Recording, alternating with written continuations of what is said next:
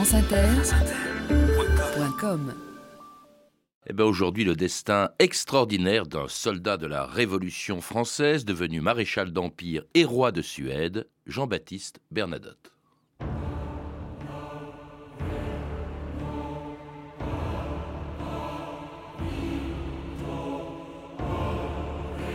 Je m'abandonne à ma destinée.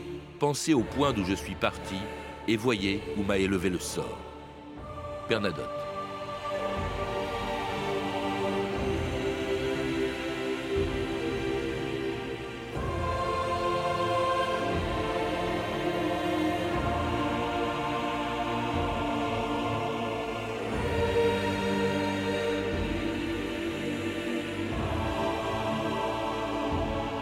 2000 ans d'histoire.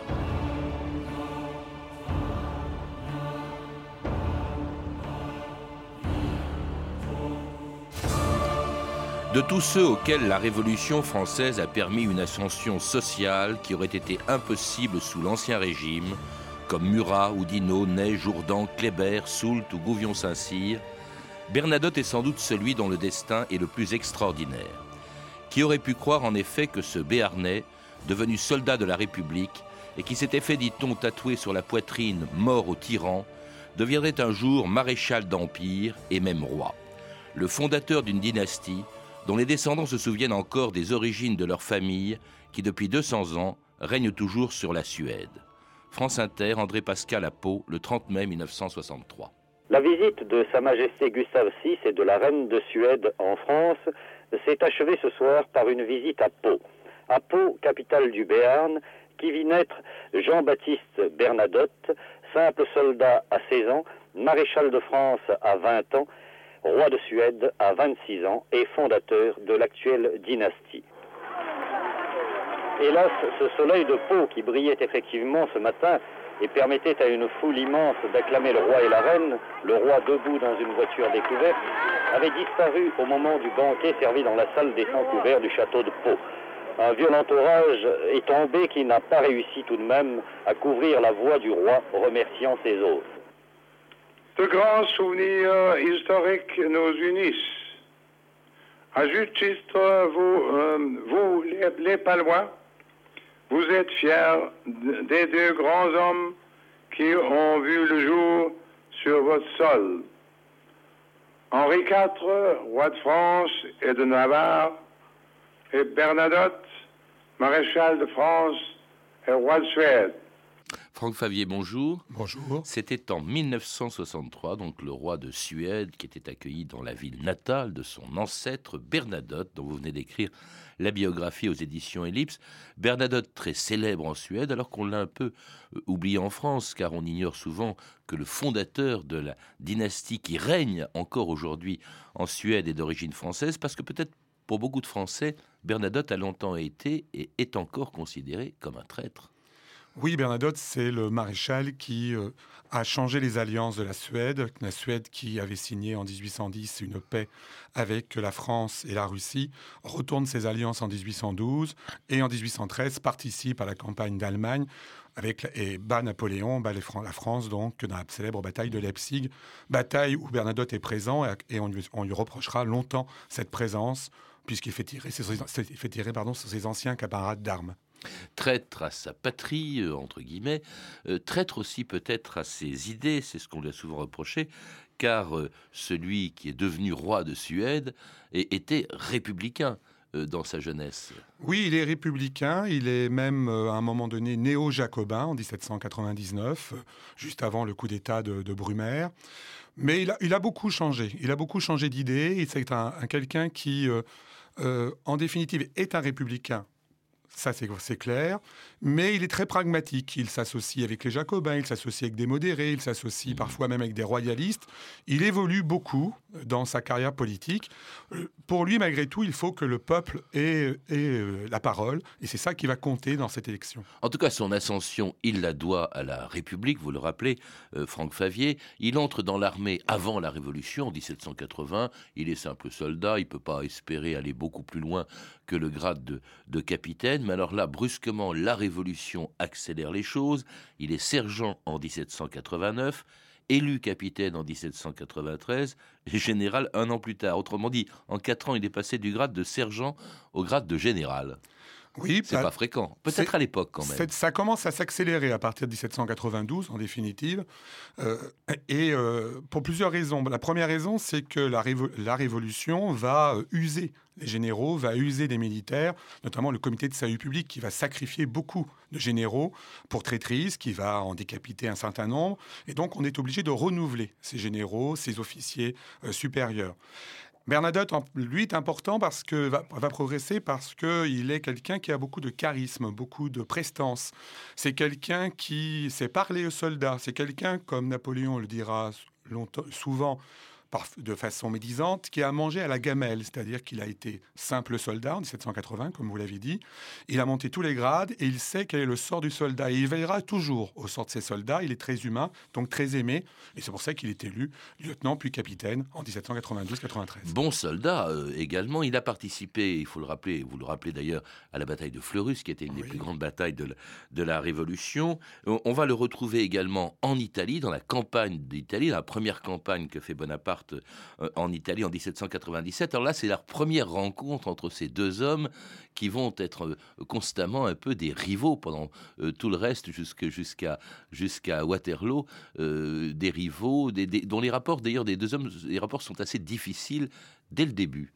Ah, les rapports sont, difficiles pardon, dès le début parce qu'ils font pas partie du même réseau de militaires. À l'époque, l'armée française est partagée en deux grands groupes un grand groupe qui sont les soldats de l'armée du Rhin, de l'armée de Sambre-et-Meuse, donc qui sont l'armée euh, majeure de la, Révolution, et puis l'armée d'Italie, qui est une armée qui s'est constituée un peu euh, bon gré mal gré grâce à Bonaparte. Et euh, quand Bernadotte arrive en Italie en renfort avec des hommes de, de, de l'armée de Sambre-et-Meuse, il arrive un petit peu comme un, entre guillemets, comme un cheveu sur la soupe, à, côté d'autres soldats confirmés comme Berthier, comme euh, Masséna, qui vont lui reprocher pendant longtemps euh, ses qualités parfois euh, de, stratège. Napoléon et pardon, Bonaparte et Bernadotte se sont rencontrés, se sont testés, ne sont, se sont pas vraiment appréciés et ils vont pendant plusieurs années s'affronter. Et, pourtant, Bernadotte rentre dans la famille de, Bonaparte. Il faut rappeler donc que sa femme, la femme qu'épouse Bernadotte en 1799, c'est Désirée Clary, qui était en fait la sœur de la femme de, Joseph, c'est-à-dire du frère de Napoléon. Hein. Il faut peut-être rappeler tout ça, les, liens de parenté ah, entre, entre Bernadotte, ou plutôt son épouse, Désirée Clary, et euh, Napoléon, enfin Bonaparte encore. Oui, tout à fait. Le, 17 euh, août 1798, donc euh, Bernadotte épouse Désirée Clary, qui est la, la belle-sœur de Joseph. L'important avec Bernadotte, c'est de comprendre qu'il fait beaucoup de réseaux. Il tisse des réseaux, un réseau militaire, des réseaux politiques avec les Jacobins, et des réseaux aussi familiaux. Et le, le réseau Bonaparte est quelque chose d'important. Joseph a besoin, a besoin à l'époque, le, frère de Bonaparte a besoin à l'époque de deux militaires dans sa, dans sa manche, dans la mesure où Napoléon euh, est parti, Bonaparte pardon, est parti en Égypte. Et il lui faut des hommes sûrs pour assurer éventuellement le retour de Bonaparte d'Égypte. Bernadotte est un général connu. Et il va l'associer, ils vont s'entendre assez, assez bien, ils vont rester d'ailleurs amis toute leur vie. Euh, et bah, L'important, c'est qu'il va protéger pendant toute sa carrière également Bernadotte. Bernadotte qui fait donc partie de la famille de Bonaparte, mais qui se méfie de lui et de ses ambitions.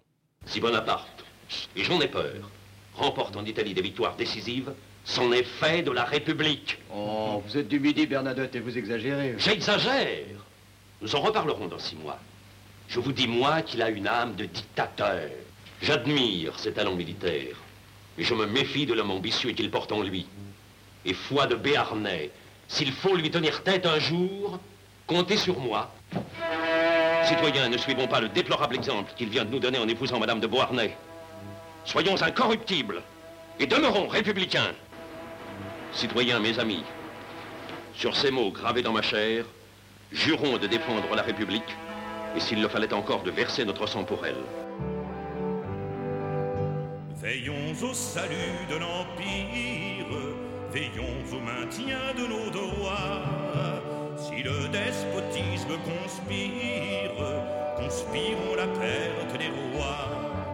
Liberté, liberté, que tout mortel te rend sauvage. Tyran, tremblez, vous allez expier vos forfaits. Plutôt la mort que l'esclavage, c'est la devise des Français. Plutôt la mort que l'esclavage,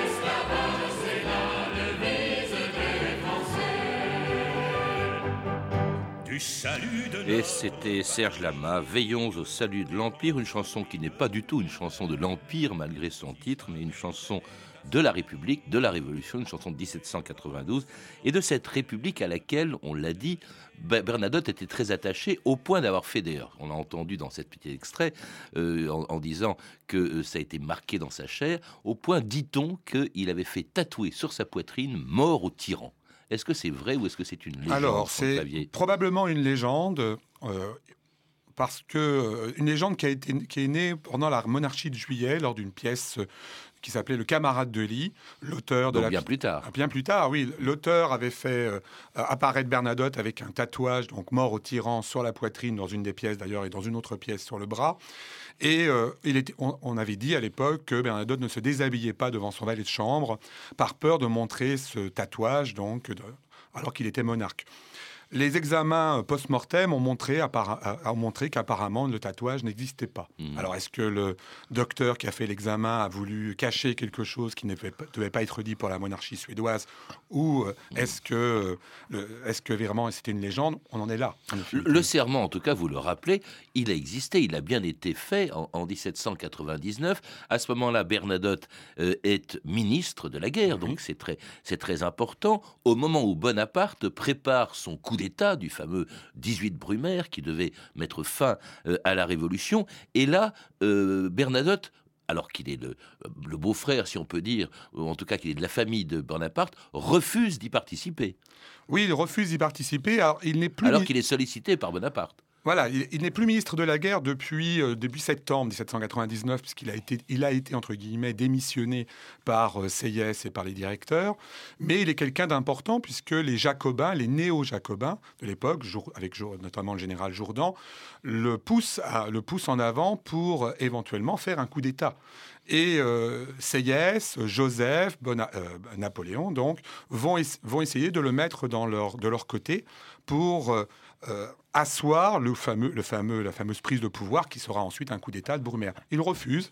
Il refuse parce qu'il il considère que euh, ce que veut faire Nap- Bonaparte n'est pas la République, qu'il faut passer par des élections. Il refuse d'ailleurs aussi de prendre le pouvoir avec les Jacobins. C'est un légaliste. hein. Il faut- retenir que Ber- Bernadotte est le fils d'un procureur sénéchal, qu'il a fait des études de droit, qu'il a toujours été profondément légaliste. Donc il refuse cela. Et il va dire à Bonap- à Bonaparte, tout simplement, si personne ne m'appelle, je n'interviendrai pas. Si le directoire me donne pas d'armée, je n'interviendrai pas. Si le directoire me donne une armée, je me mettrai devant vous. Alors bon, bref, il laisse faire ce coup d'État. Euh, et mais après quoi, donc le directoire et la Révolution sont finis. On est sous le consulat, euh, sous une, apparence de, république. Et là, donc, euh, on va voir Bernadotte comploter contre Bonaparte à plusieurs reprises. Il était de tous les complots, disait Napoléon. Enfin, disait Bonaparte. Bonaparte, c'est encore Bonaparte, pas encore Napoléon. On, le, on le suppose de tous les complots parce que tous les gens qui participent à ces complots sont de ses amis, sont de ses relations. Donc on le, on le suppose toujours derrière ou toujours participant. Des complots contre Bonaparte. Des complots contre Bonaparte. Alors, notamment le complot des petits pots de beurre, donc ou des libelles quoi, ça 1802.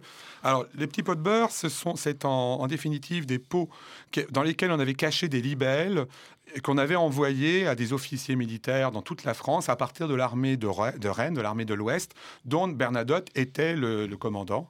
Et euh, Évidemment, ces libelles ont été découverts par une enquête de police euh, faite euh, diligentée par Fouché en particulier, qui est un ami de Bernadotte, ma- malgré tout. Et euh, Bernadotte a réussi à s'en sortir dans la mesure où il n'était pas présent à, Rennes au moment où les libelles avaient été envoyées, qu'il était à Paris et il a tou- toujours nié sa présence, mais c'est son chef, son chef d'état-major qui a été condamné à sa place. En tout cas, ça n'empêche pas Bernadotte de faire partie des 18 généraux que Napoléon fait maréchaux lorsqu'il devient empereur en mai 1804. Depuis dix ans, Bernadotte, j'ai apprécié en maintes circonstances votre loyal attachement à la République. Mais aujourd'hui, la République est morte. Parce que vous l'avez tué. Il fallait m'en empêcher. J'ai tout fait pour ça. Enfin, vous avez proclamé que si le Nabot se faisait roi, une armée au moins la vôtre se soulèverait. Eh bien, le nabot se fait empereur. Et l'empereur vous fait maréchal de France. Sire, j'ai pensé longtemps que la France ne pouvait être heureuse qu'en République. C'est à la sincérité de cette conviction que Votre Majesté doit attribuer mon attitude pendant trois ans. Mes illusions sont dissipées. Je vous prie d'être persuadé de mon empressement à exécuter les mesures que Votre Majesté pourra prescrire dans l'intérêt de la patrie. Monsieur le maréchal, la conviction que j'ai que votre langue a toujours été l'interprète fidèle de votre cœur donne à l'aveu que vous venez de faire une grande valeur à mes yeux. Et c'était en 1804 le républicain Bernadotte qui devient maréchal de France, maréchal du Premier Empire, et accepte ce nouveau régime impérial. Est-ce que c'était par conviction ou par opportunisme, Franck Favier? On, pourrait dire que c'est plutôt par opportunisme, mais dans ses lettres euh, à Lucien, le frère de, le frère de, Na- de Napoléon, il écrit, il dit bien que de toute façon, tout dépend maintenant de Napoléon en France et qu'il faut se convertir, si je puis dire, à ce pouvoir et qu'il va le faire, qu'il va le faire de façon sincère.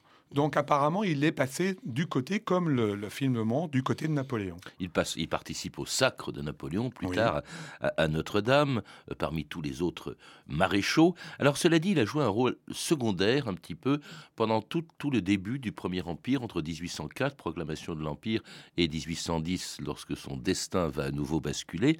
On le voit. Alors il participe à des batailles, mais alors Napoléon lui reproche à chaque reprise, à chaque fois, de ne pas en faire assez, de ne pas être assez présent voire même de faire preuve de lâcheté, comme à Ulm, comme à Austerlitz, comme à la bataille d'Iéna. On dit toujours Bernadotte, bah, il n'était pas là, euh, ou il était arrivé trop tard, ou il n'a rien fait. Par exemple, à Austerlitz, quand même, il dirige l'armée qui est au centre du dispositif de Napoléon, et pourtant, c'est pas lui qui prend le plateau de Pratzen. Non, mais euh, alors c'est vrai que on lui reproche toujours plein de choses et celui qui lui reproche la plupart, des- la plupart de ses erreurs euh, militaires ou de stratégie, c'est Berthier. C'est Berthier. Berthier, il faut le savoir, est le- son pire ennemi. Son pire ennemi dans l'armée. Il se déteste depuis la campagne d'Italie, bon, pour des querelles personnelles d'ailleurs. Et Berthier, donc, à chaque fois, alors, Bernadotte dit à chaque fois que Berthier ne lui a jamais envoyé les ordres, qu'il a, il a reçu les ordres trop tard, et il, a- et ils s'accusent mutuellement de ses erreurs. Alors, pour Austerlitz, euh, l'armée de Bernadotte, a- euh, du coup, la manœuvre est totalement faite euh, de façon satisfaisante au départ. On reproche surtout à Bernadotte de ne pas avoir poursuivi l'armée austro-russe. Et euh, la difficulté, c'est qu'il n'a plus de cavalerie à l'époque. La cavalerie lui a été retirée, a été donnée à Davout. Donc, résultat, il ne peut pas poursuivre. Et dans les autres cas de figure, euh, si on prend le cas, de, le cas le plus embêtant, on pourrait dire pour Bernadotte, c'est le cas de Jena à Austerlitz, où, où il a laissé Davout combattre seul les Prussiens. Alors, Bernadotte a dit longtemps qu'il n'avait pas reçu d'ordre, ou il avait reçu des contre-ordres et qu'il n'était pas au courant. Il était certainement au courant, mais bon. Alors en tout cas, euh, il se fait remarquer quand même comme administrateur à plusieurs reprises dans les villes hanséatiques, comme occupant également pendant euh, les, les cam- les différentes campagnes de Napoléon. Par exemple, il se fait remarquer à Lubeck par la générosité dont il fait preuve, ce qui n'était pas le cas de la plupart des généraux ou des maréchaux, euh, vis-à-vis des populations locales euh, ou encore des prisonniers suédois. Il rencontre des Suédois comme ça à Lubeck, comme- après avoir pris la ville quand même au général Blücher, c'était pas rien. Et puis là, il se montre, il fait preuve de mansuétude vis-à-vis des Suédois, ce qui a été remarqué d'ailleurs. Oui, c'est quelqu'un de très humain, très humain avec ses soldats, on l'a dit, très humain aussi avec les civils. Il va veiller toujours à ce que la population qu'il administre ait de quoi manger, et de quoi être ravitaillée. Et, les et pour les officiers prisonniers, même chose, il veille toujours à ce qu'ils soient euh, euh, traités avec les honneurs de la guerre. Les Suédois, le comte Morner en particulier, euh, le, le général comte Morner, le, le rappellera assez souvent. Le même comte Morner, justement, que l'on retrouvera un peu plus tard, envoyé à Paris par le roi de Suède Charles XIII et par le Parlement suédois pour faire à Bernadotte une proposition incroyable. En ma qualité de chambellan de Sa Majesté Charles XIII, j'ai l'honneur de vous informer qu'en Suède, le Parlement, à l'unanimité, a élu Jean-Baptiste Bernadotte, héritier du trône de Suède. Le roi Charles désire adopter le maréchal Bernadotte pour fils bien-aimé et le recevoir à Stockholm comme prince royal. Mais dites-moi, pourquoi la Suède a-t-elle choisi mon mari? Madame, depuis un siècle déjà, le prestige de la Suède comme grande nation est en déclin. Notre roi actuel est très âgé et sans enfant. S'il meurt sans successeur, il y a certaines forces à l'intérieur de l'État qui peuvent provoquer une guerre civile et si cela se produisait, notre pays pourrait disparaître. Nous sommes une vieille nation, madame. Nous voulons survivre. Mais mon mari n'est pas suédois. Précisément, le sang neuf nous manque. Nous avons besoin d'un homme que l'Europe respecte. Pour parler net, il nous faut un maréchal de France. Et Bernadotte est le seul maréchal qui ne soit pas l'instrument de Napoléon. Je servirai toujours, bien sûr, les intérêts de la Suède. Et les intérêts de la France Je servirai les intérêts de ma première patrie quand ils ne seront pas en opposition avec ceux de la Suède. Et c'était en 1810. Pourquoi est-ce que la Suède avait besoin d'un roi et pourquoi avoir choisi un Français et en l'occurrence Bernadotte, Franck Favier? Alors, en 1809, la Suède euh, a perdu une guerre contre la Russie. Le roi Gustave IV Adolphe a été déposé, remplacé par son oncle Charles XIII, qui est assez âgé et qui doit, adopter un, doit adopter donc un héritier. Le premier héritier vient de mourir d'une crise d'apoplexie en mai 1810. Il faut trouver un autre prince héritier. Alors on se, trouve, on se tourne vers la France, parce que la France c'est la grande puissance de l'époque en Europe, et, pour, et, on se tourne vers la France parce qu'on on veut récupérer à tout prix la Finlande. La Finlande, c'est l'Alsace-Lorraine pour la France en 1914-18. La Finlande, qui a été suédoise pendant plus de 200 ans, est devenue maintenant russe, et on veut récupérer la Finlande. Et quoi de mieux qu'un maréchal français pour reprendre la Finlande? Alors ce, ce maréchal qui accepte de même d'ailleurs que Napoléon l'autorise à le faire, qui accepte ce trône, pas le trône encore, il est prince héritier puisque le roi Charles XIII est encore vivant, mais euh, euh, Bernadotte euh, accepte. Cela dit, il y a plusieurs handicaps. D'abord, il n'est pas protestant. Bon, il va se convertir. il ne parle pas la langue. Ça, il ne se convertira jamais au suédois. Il ne le parlera jamais pendant toute la durée de son règne. puis surtout, il est déchiré entre les intérêts de son pays d'origine, la France, et ceux de la Suède. Or, cet intérêt, c'est pas tellement celui que voit Napoléon pourquoi est-ce qu'attend euh, Napoléon de Bernadotte qu'il fasse maintenir le blocus continental, c'est-à-dire empêcher le commerce de tout le continent européen avec l'Angleterre? Oui, il, attend de Bernadotte qu'il fasse comme, le fait, comme l'a, fait Murat, comme l'a fait Louis, enfin comme devait le faire, devait le faire Louis et Murat, qui n'ont pas fait non plus d'ailleurs, c'est-à-dire se comporter en vassaux stricts et de, d'appliquer... Murat à Naples et Louis en Hollande. Murat à Naples et Louis en Hollande ou Joseph en Espagne. Alors donc, euh, appliquer le blocus, ce que Bernadotte a bien compris qu'il ne pourrait pas faire dès son arrivée en Suède, même avant d'ailleurs. Il a compris que ce serait très complexe, les commerçants suédois sont ruinés, il faut qu'ils commercent avec l'Angleterre, et ils veulent obtenir à tout des dérogations.